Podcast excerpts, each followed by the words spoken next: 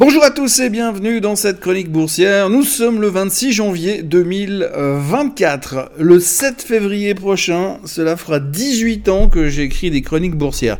Ce qui est fascinant, c'est qu'au travers de 4500 de ces chroniques, je dois vous avouer que j'en ai vu toutes les couleurs en ce qui concerne les marchés. Et là, en ce moment, ce qui est encore plus extraordinaire, c'est que nous avons trouvé la formule pour monter à chaque fois peu importe la nouvelle. Et la solution est simple, il suffit de sortir tous les jours deux informations importantes, une qui explique que tout va bien et l'autre pas. Ensuite, vous vous auto-expliquez que celle qui va euh, qui dit que tout va bien est vraiment très bien et vous oubliez euh, l'autre et le tour est joué et bam, bam, bam, nouveau record. La journée d'hier aura, n'aura pas été euh, la plus forte euh, hausse de ces 22 dernières années. En regardant vite fait les indices à la clôture, on s'est vite rendu compte que ça avait dû être une journée chiante comme la pluie. Enfin, à moins que l'on parle de Boeing qui s'est encore fait déglinguer parce qu'on aime bien leurs avions mais qu'on préfère quand ils sont euh, encore collés au sol. Et à moins que l'on parle de Tesla qui s'est fait brosser propre en ordre durant toute la journée. Et pas dans le sens du poil. Le premier Magnificent Seven qui a publié son trimestre n'a pas fait honneur à la caste dont il fait partie. On espère simplement que ça n'est pas prémonitoire pour les six autres, parce que si Microsoft, Apple, Amazon, Google, Meta et Nvidia perdent tous 12% sur la séance post-publication, ça va faire chaud aux fesses. Ah, ça, les chiffres de Tesla n'ont pas plu. Même les analystes qui se sont fait tatouer le logo de Tesla sur la fesse gauche et le visage d'Elon Musk sur la droite n'ont pas aimé du tout ce qui s'est dit et encore moins la vague guidance qu'ils ont donnée. Et je ne vous parle même pas de la tronche d'Elon Musk qui donnait l'impression d'avoir envie d'être n'importe où, euh, mais pas là. Euh, je ne vais pas vous écrire 4 pages sur les commentaires qui ont été faits sur Tesla, mais on dirait qu'ils étaient tous absolument merdiques. Même plus que cela, ils avaient un ton désabusé. On a entendu Dan Ives de chez Wedbush qui était déçu que le management de Tesla ne se soit pas comporté comme des adultes. D'autres estimaient que Musk avait perdu le nord et il y en avait même une qui disait que Tesla avait oublié qu'il fabriquait des voitures et que 94% de leurs revenus viennent de là. Euh, oui, soudainement, on ne parlait plus du fait que la survalorisation de Tesla provenait aussi des espoirs de voir les autres business prendre le relais. Bref, peu de downgrades ont été annoncés, mais on a senti une grosse vague de dépression qui a envahi les fans de Tesla. Il y en a même un qui serait allé s'acheter un V8 Essence pour compenser la frustration. Mais peu importe Tesla, peu importe Boeing, peu importe les chiffres pourris d'Umana qui ont plus ou moins arrêté leur trimestre, le S&P 500 a battu un nouveau record pour la je ne sais plus combien de fois de suite.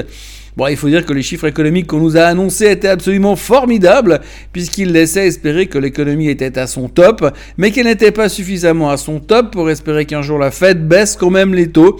Dans cette chronique, nous allons donc essayer de décortiquer la situation pour essayer de comprendre comment fonctionne le cerveau d'un investisseur en mode bull market en ce mois de janvier 2024. Tout d'abord, la BCE a annoncé qu'il ne ferait rien.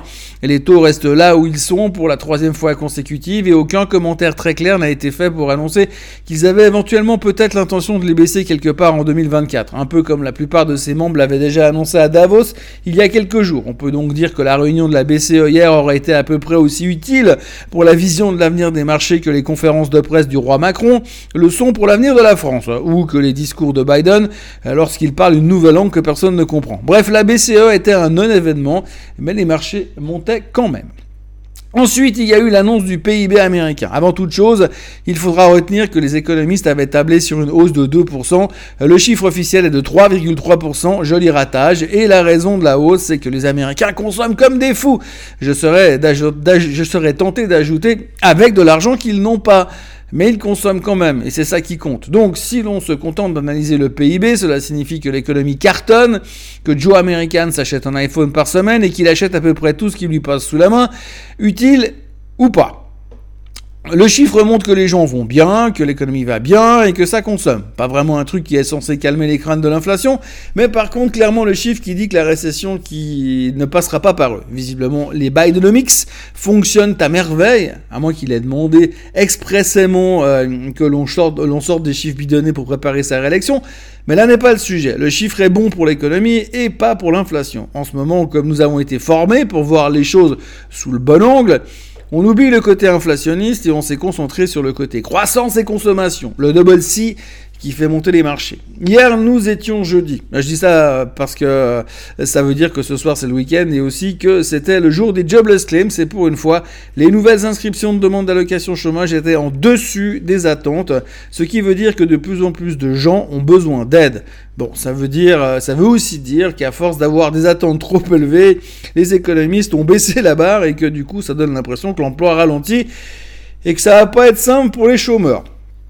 Ce qui nous suffisait amplement pour trouver ça super pour l'avenir des taux. Oui, parce que la Fed n'avait-elle pas dit qu'elle attendait deux choses pour baisser les taux? Un, l'inflation à 2%, et deux, une faiblesse du marché de l'emploi.